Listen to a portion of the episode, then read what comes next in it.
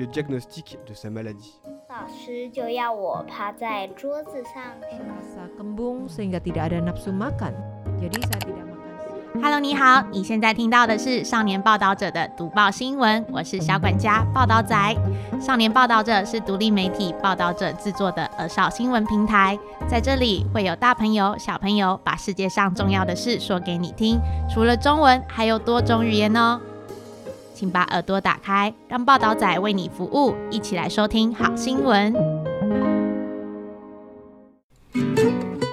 Halo semuanya, apa kabar? Bersama saya Mina Chandra dalam Reporter Muda. Kali ini kita akan mengangkat topik tentang rokok elektronik atau yang disebut dengan vape dengan topik jebakan produk rokok baru apa benar vape dan HTP berbeda dengan rokok konvensional mari kita lihat bersama jika Anda tidak merokok maka jangan memulainya jika Anda merokok, maka berhentilah merokok. Tetapi jika tidak bisa berhenti, maka berubahlah. Ini merupakan slogan yang diliris dari salah satu produsen rokok terbesar dunia, Philip Morris International atau PMI pada tahun 2019. Di mana dari teks terpendam ini berharap agar bisa mendorong semua orang melakukan perubahan dalam kebiasaan merokok dengan merokok kertas linting yang berubah menjadi produk rokok baru. Dibandingkan dengan rokok konvensional, rokok vape atau rokok elektronik, elektrik atau juga produk tembakau yang dipanaskan yang dikenal dengan heated tobacco product atau HTP atau yang disebut dengan produk rokok baru merupakan komoditas utama untuk produsen rokok besar dalam beberapa tahun terakhir ini. Dan yang penting adalah bagaimana sikap dari setiap negara terhadap produk rokok baru ini. Apakah pihak pemerintah mengizinkan atau melarangnya? Semuanya agak kebingungan dalam menghadapinya. Pada Januari 2023, akhirnya Taiwan melakukan revisi memberlakukan larangan vape secara menyeluruh dan membatasi penggunaan HTP. Mari kita telusuri konsep rokok baru, memahami berbagai bukti ilmiah yang ada yang sudah menunjukkan vape dan rokok konvensional sama-sama berbahaya bagi kesehatan manusia. Kerusakan paru-paru yang parah akibat vape. Bulan Desember 2020, Chongshan Medical University Hospital mendapati kasus remaja yang di mana membuat para tim perawatan medis kewalahan. Seorang siswa laki-laki usia 15 tahun mengalami demam dan juga mengalami infeksi paru-paru sehingga perlu menjalani rawat inap. Pemeriksaan ronsen mendapati bagian paru-paru terdapat bintik-bintik yang sudah tersebar di bagian paru-paru. Pada saat tersebut, pihak mereka yang masih tidak menganggap serius dan mengira ini merupakan infeksi paru-paru seperti umumnya, penyakit umumnya, akan tetapi setelah dirawat bagaimanapun juga tidak mempan. Demikian penuturan dari Dr. Yan Chihua selaku Kepala Bagian Kesehatan Keluarga dan Komunitas Masyarakat yang juga sudah terlibat dalam upaya pencegahan bahaya tembakau selama bertahun-tahun. Dan ia mengatakan bahkan juga melakukan tes penyakit menular lainnya termasuk juga HIV AIDS namun tidak menemukan gejala-gejala kesembuhan pada pasien. Kemudian dikarenakan kondisi siswa tersebut labil, maka setelah pihak rumah sakit berkonsultasi dengan psikiater tanpa disengaja menemukan siswa tersebut memakai vape dalam masa cukup lama selama 4 tahun dengan kata lain, sejak SD kelas 5 dia sudah mulai mengisap rokok. Chongshan Medical University Hospital mengacu pada kasus Electronic Cigarette of Vaping Product Use Associated Lung Injury atau yang dikenal dengan kasus paru-paru cedera akibat pemakaian vape atau dengan singkatan EVALE di Amerika Serikat. Mencoba melakukan terapi pengobatan steroid, alhasil tidak sampai dua minggu, kondisi siswa tersebut membaik dan diizinkan keluar dari rumah sakit.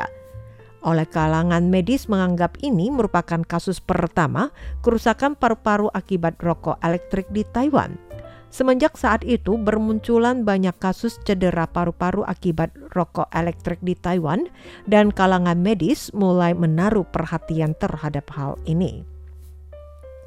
Sebuah makalah berkaitan dengan bahaya rokok elektrik lebih rendah dan mulai diragukan. Di sisi lainnya, pernyataan bahwa bahaya rokok elektrik lebih rendah terus tersebar meluas. Pernyataan ini dapat ditelusuri kembali pada tahun 2015. Laporan penilaian yang diliris dari Kementerian Kesehatan Publik Inggris yang menunjuk rokok elektrik 95% dinyatakan lebih aman terhadap kesehatan dibandingkan dengan rokok kertas konvensional. Akan tetapi setelah laporan ini dipublikasikan, kemudian muncul keraguan kalangan dokter lainnya. Pada tahun 2015, salah satu dari empat jurnal kedokteran besar, The Lancet, yang meliris suatu laporan tentang dua topik permasalahan.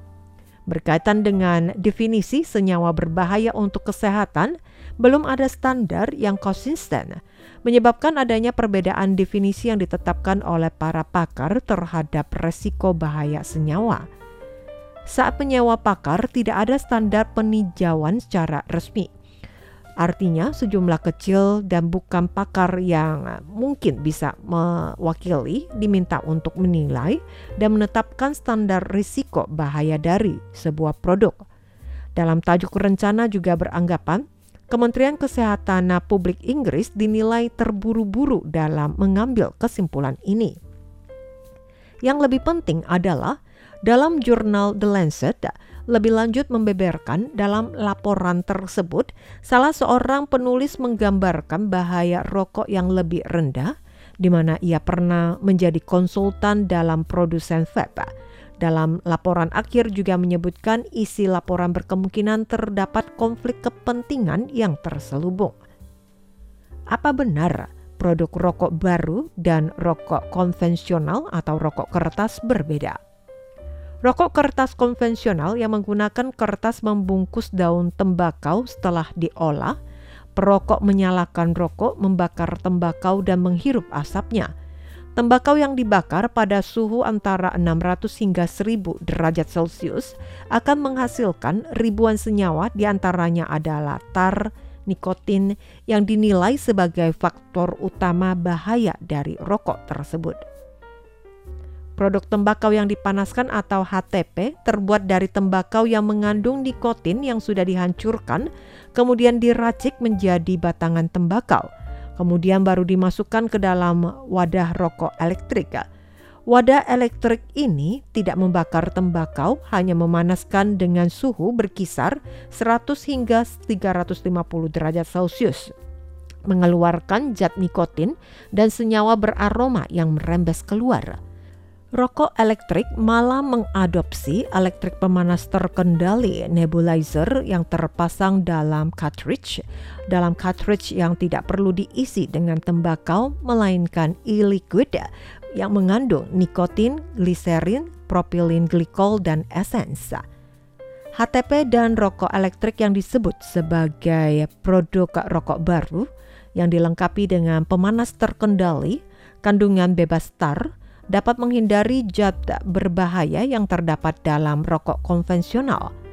Akan tetapi, pada faktanya, cartridge rokok elektrik yang diisi dengan e-liquid termasuk sistem terbuka mudah ditambahkan dengan berbagai zat, bahkan juga ditemukan kandungan beracun yang sudah ada di dalam maupun luar negeri.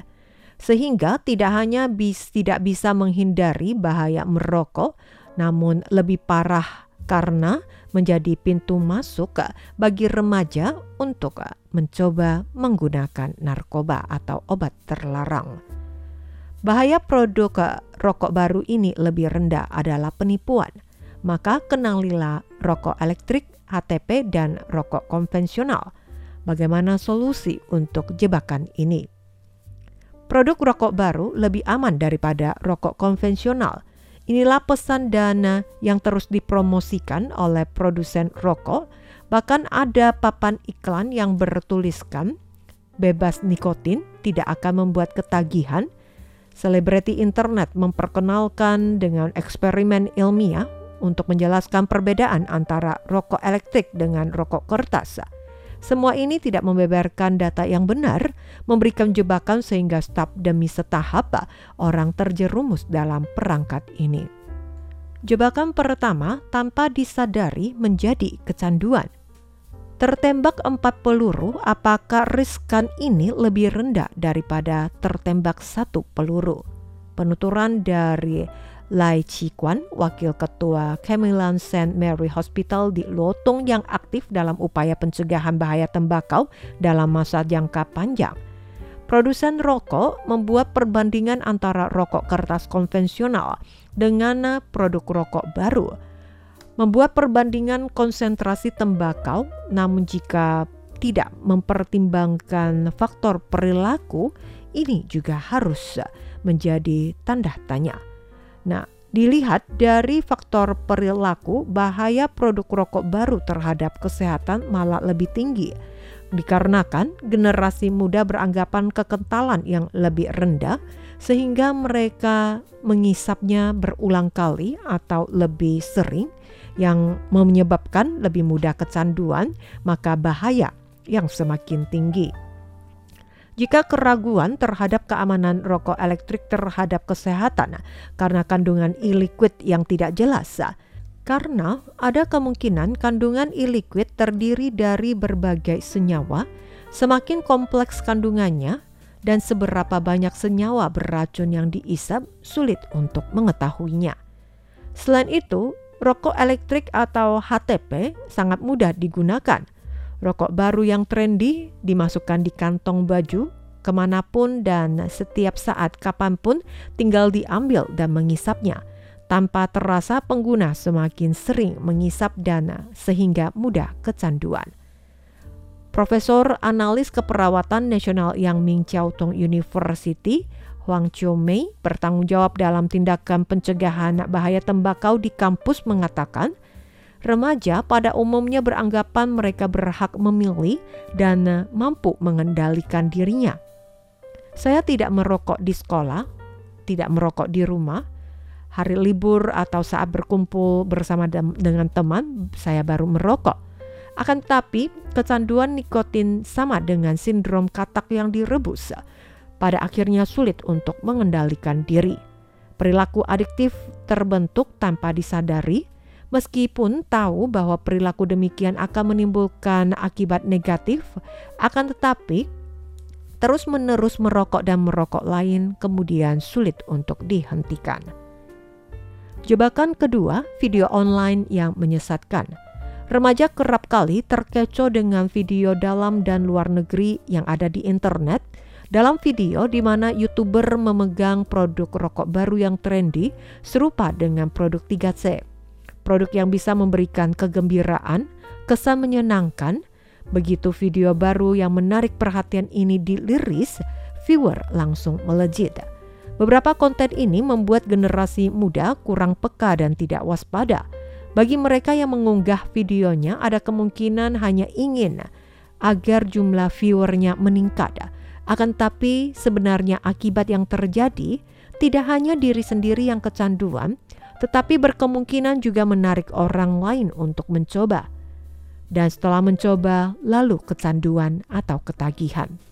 Oleh karena itu, pelajar bisa mendapatkan informasi dari berbagai pihak, dari sekolah, rumah sakit, internet, atau keluarga, dan lainnya. Beragam cara untuk mengklarifikasikan informasi dan membina kemampuan mereka untuk berpikir kritis, bisa lebih jeli terhadap informasi di internet supaya tidak terjerumus. Jebakan ketiga adalah Andalah target untuk menjadi konsumennya.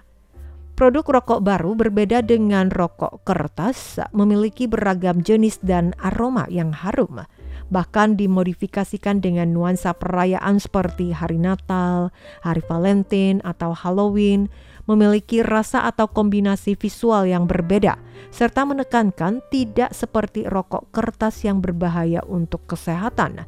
Secara khusus menciptakan image, menyalakan api mengisap rokok sudah ketinggalan zaman. Rokok elektronik atau vape baru trendy. Guru pengajar New Taipei Municipal SMP Cisui, Long Chining dalam masa jangka panjang berupaya dalam promosi pencegahan bahaya tembakau di sekolah. Ia mengatakan, perokok berat atau orang yang ingin berhenti merokok umumnya tidak akan mengadopsi produk rokok baru sebagai penggantinya. Target pemasaran produk rokok baru adalah kelompok kaulah muda. Andalah target untuk menjadi konsumennya sudah memasang perangkap sambil menunggumu. Ujar Huang Mei. Maka jangan menganggap remeh bahwa diri sendiri berhak menentukan pilihan atau mampu mengendalikan diri. Jika yakin dengan konsep ini, maka akan ketagihan, lalu terikat dan terjerumus dalam bahaya rokok.